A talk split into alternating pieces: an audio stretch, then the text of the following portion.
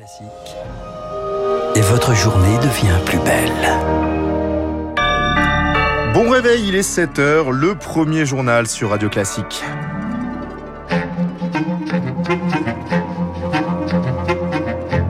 La matinale de Radio Classique avec Gaël Giordana.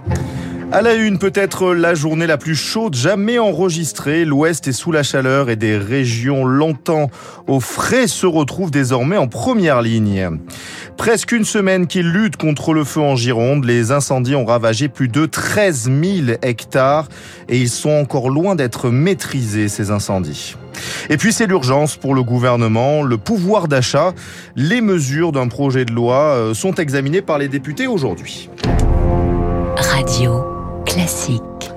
Charles Bonner à la une ce matin, alerte rouge dans l'Ouest. 15 départements sont en vigilance maximale en pleine canicule. Les autorités appellent à rester à l'abri, à s'hydrater, car les valeurs pourraient atteindre jusqu'à 40 degrés dans de nombreuses villes, y compris en Bretagne, pourtant épargnées la plupart du temps. Alex Romagnac est le président de Prédicte Service, la filiale risque de Météo France. Cette vague caniculaire va se poursuivre et s'intensifier dans la journée sur une grande façade ouest de la France hein, qui part des Landes de Lot-et-Garonne et qui va jusqu'en Bretagne. Et euh, il est très probable que l'on batte de nombreux records de chaleur sur toute cette zone de départements en vigilance rouge. Il y aura en plus de cela 51 départements en vigilance orange qui sont un peu plus dans les terres. Ça part du sud-est de la France et ça monte jusqu'au bassin parisien. Alix Romagnac avec Azaïs Perronin. Pour le moment, pas d'impact sur les urgences. C'est ce que dit François Braun, le nouveau ministre de la Santé, ce matin dans le Parisien. Il précise également que le numéro vert canicule réactivé semaine dernière et sollicité plus d'un millier d'appels en 48 heures. Des chaleurs qui favorisent les incendies. Les pompiers continuent de lutter contre deux feux en Gironde. Plus de 13 000 hectares ont brûlé depuis mardi dernier. Bonjour Chloé Juel. Bonjour. Le feu n'est pas encore maîtrisé. Aucun répit pour les pompiers. Les flammes ont à nouveau gagné du terrain hier sur deux fronts. À la teste de bûche sur le bassin d'Arcachon et à Landiras et Guillos au sud de Bordeaux. La course contre la montre va se poursuivre. La journée s'annonce très compliquée avec des conditions extrêmes. 44 degrés attendus, une apocalypse de chaleur et un vent tournant à 60 km heure. À la teste de bûche, en quelques minutes seulement, hier, le feu a atteint l'océan au sud de la dune du Pilat sur la plage de la Lagune. Un scénario redouté, jusqu'ici évité par les pompiers. Sur le deuxième front, dans le secteur de Landiras, dans la commune de Cabanac et Villagrin, 2000 personnes ont été évacuées hier, ce qui porte à plus de 16 200 le nombre total d'habitants et de vacanciers déplacés en 6 jours. 13 000 hectares de végétation brûlés. Le ministère de l'Intérieur annonce des renforts des avions supplémentaires, 3 de plus, pour intensifier l'action des 6 bombardiers d'eau déjà engagés, 11 camions lourds aussi en renfort et 200 pompiers de plus, pour un effectif total sur le terrain de 1700 hommes. Chloé Juel, des renforts humains et des stratégies pour tenter de limiter l'avancée des feux. Gironde, la préfecture contrainte de déboiser des forêts et les pompiers de leur côté lancent des contre-feux. Une technique très efficace selon le lieutenant-colonel Arnaud Mendous. Il est officier de communication des sapeurs-pompiers de Gironde. Les très grands feux de cette ampleur ont euh, ce qu'on appelle une aérolique particulière, c'est-à-dire qu'ils créent leur propre vent. La convection est telle qu'en fait, il y a un vent qui se génère et donc qui accélère encore le feu. Ce qui se passe, c'est que quand on allume un contre-feu, bah, ce contre-feu va venir contrarier ce vent qui est créé et finalement va venir en quelque sorte stopper euh, l'avancée euh, du feu qui est en train de se propager. Et à un moment donné, bah, il reste euh, un tout petit feu à éteindre. Une explication recueillie par Anna Huot, des fumées, des incendies qui se font ressentir dans les départements voisins jusque dans les Hautes-Pyrénées. Avec les fortes chaleurs, des pics de pollution à l'ozone se font ressentir. À Marseille, la circulation différenciée est en vigueur aujourd'hui. Critère 0 à 3 autorisé dans le centre-ville. Pollution également en région parisienne. Les habitants appelés à privilégier les transports en commun et le covoiturage. Face à ces fortes chaleur, une quatrième centrale nucléaire autorisée à rejeter de l'eau plus chaude qu'à la normale.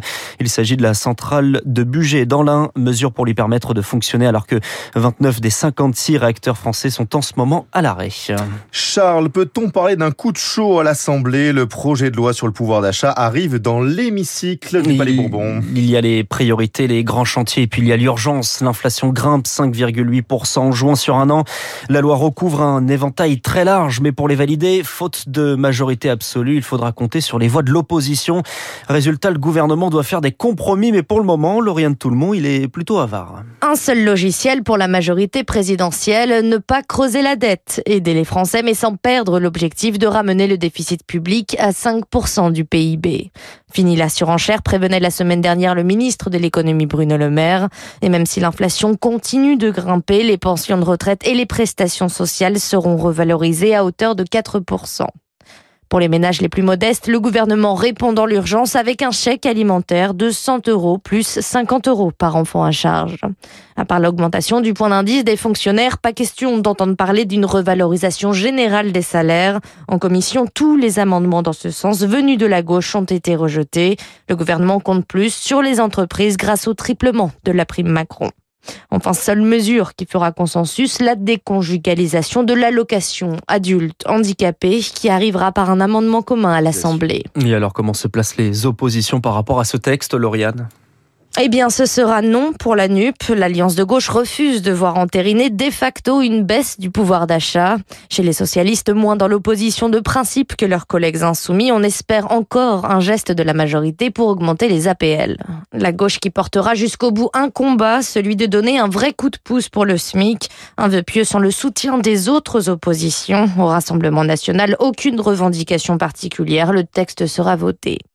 Pareil pour les républicains qui comptent toutefois à faire pression contre cette addiction à la distribution des chèques. Il faut plutôt baisser les taxes, recommande une députée LR, notamment sur les carburants. Ce sera le cœur de la bataille jeudi lors de l'examen de l'autre pendant du paquet pouvoir d'achat, cette fois-ci sur l'aspect budgétaire avec l'arrivée à l'Assemblée du projet de loi de finances rectificative pour 2022. Le décryptage de Lauriane monde, les questions énergétiques, c'est aussi dans l'agenda d'Emmanuel Macron. Le chef de l'État reçoit le nouveau président des Émirats arabes unis, Mohamed Ben Zayed, surnommé MBZ, dont la France veut faire un allié en pleine flambée des prix de l'énergie. David Rigoulet-Rose est rédacteur en chef de la revue Orient Stratégique. L'idée, c'est de favoriser le développement en termes énergétiques avec la fin du gaz russe euh, à l'automne prochain. Donc, il y aurait une finalisation d'un accord par lequel Abu Dhabi garantirait en fait l'approvisionnement en diesel de la France. Ça s'inscrit dans la politique de diversification de l'approvisionnement énergétique français en termes d'hydrocarbures. Et puis, plus largement, il y aurait un volet donc euh, purement énergétique en termes pétroliers. Et puis, euh, le développement au niveau des énergies renouvelables, essentiellement solaires, et d'autres technologies d'énergie verte qui peuvent intéresser les Français, où il y a une expertise d'ailleurs française donc il y a une convergence d'intérêt sur euh, le développement de ces technologies. Un propos recueilli par Éric Mauban.